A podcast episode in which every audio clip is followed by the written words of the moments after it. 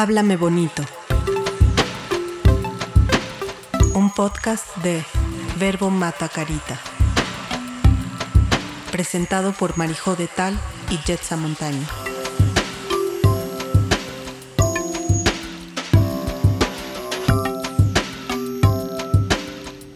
De las reacciones que enfrentamos más frecuentemente con la gente que atraviesa el taller es que en algún punto se preguntan, ¿y esto cómo lo voy a integrar al mundo de mi día a día?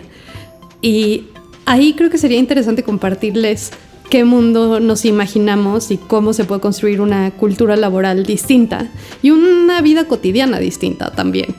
Entonces, está aquí conmigo Yetza también. Hola. en, mi, en mi compañera de improvisaciones cotidianas, porque para mantenernos bien aceitadas, cotidianamente hay quien en nuestras oficinas nos pide que improvisemos una canción, por ejemplo. Hemos aprendido a alterar la letra de múltiples melodías dependiendo de la situación, o bailamos como algas y de pronto cuando le cuentas a la gente que hacemos esto, Jet, ¿cómo, cómo reaccionan? ¿Qué creen de, de nuestro trabajo? Signo de interrogación gigantesco sobre su cabeza. Creo que, y creo que eso que hacemos todos los días es lo que hace falta en muchas organizaciones y creo que es por lo que trabajamos en Verbo. Porque hay lugares donde los ponen a hacer yoga o se estiran un poquito.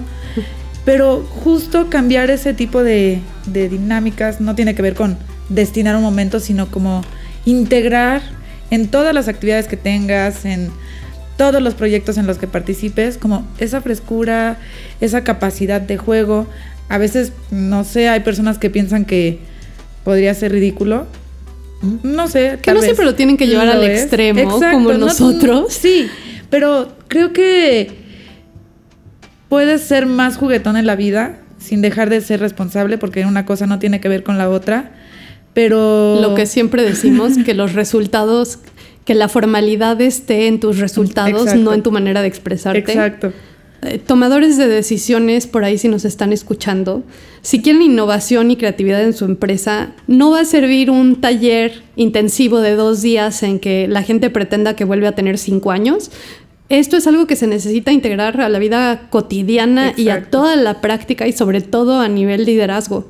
Exacto, ni, ni los cubitos para armar van a ser suficientes, ni las salidas de fin de semana a haciendas, parques, no van a ser suficientes para que se integre esa frescura y creatividad en la vida de la gente. Porque ahí hay un sentido de obligación Exacto. también y de responder ante ciertas autoridades. Dinámicas y convivencias impuestas que no se manifiestan en la vida cotidiana, sino que se imponen como en momentos como de vamos a integrar equipo, vamos a hacer como un equipo ideal en este fin de semana y ya cuando llegas a la oficina otra vez todos cuadrados o tiesos, no funciona.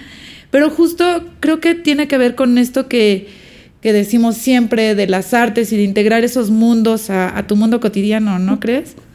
Tiene todo que ver con darle espacio a otras disciplinas y sobre todo darle espacio a más personajes y a más humanidad en la vida cotidiana la cantidad de gente que está harta de cómo se han estructurado las juntas y de ser, tener que ser siempre la misma persona todos los días es muchísima. Por eso llegan también a este taller.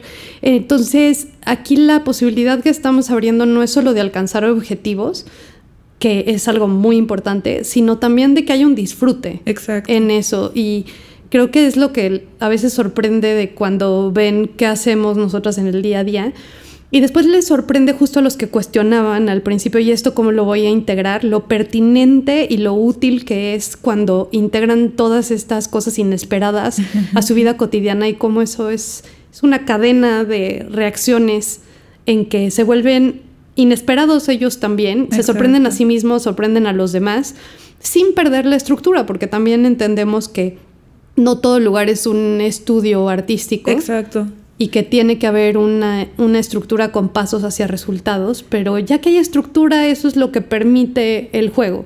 Y, justo no es necesario un espacio en específico. Puedes tener esa frescura y todos esos elementos creativos aún estando en un cubículo. Creo que tiene más que ver con tu manera de enfrentar el mundo y tu posición en él que con el espacio físico, ese cubículo, esa oficina, el lugar donde te encuentres creo que, creo que en cualquier lugar y en cualquier momento puedes tener ese, ese disfrute. Por eso quizás resuena tanto lo que dice Brené Brown sobre vulnerabilidad y espacio para el error, o lo que dice Simon Sinek sobre preguntarnos por el porqué detrás de las cosas. Estas tendencias van hacia el mismo lado de dejar más espacio para que ocurran nuevas maneras de interactuar en el trabajo.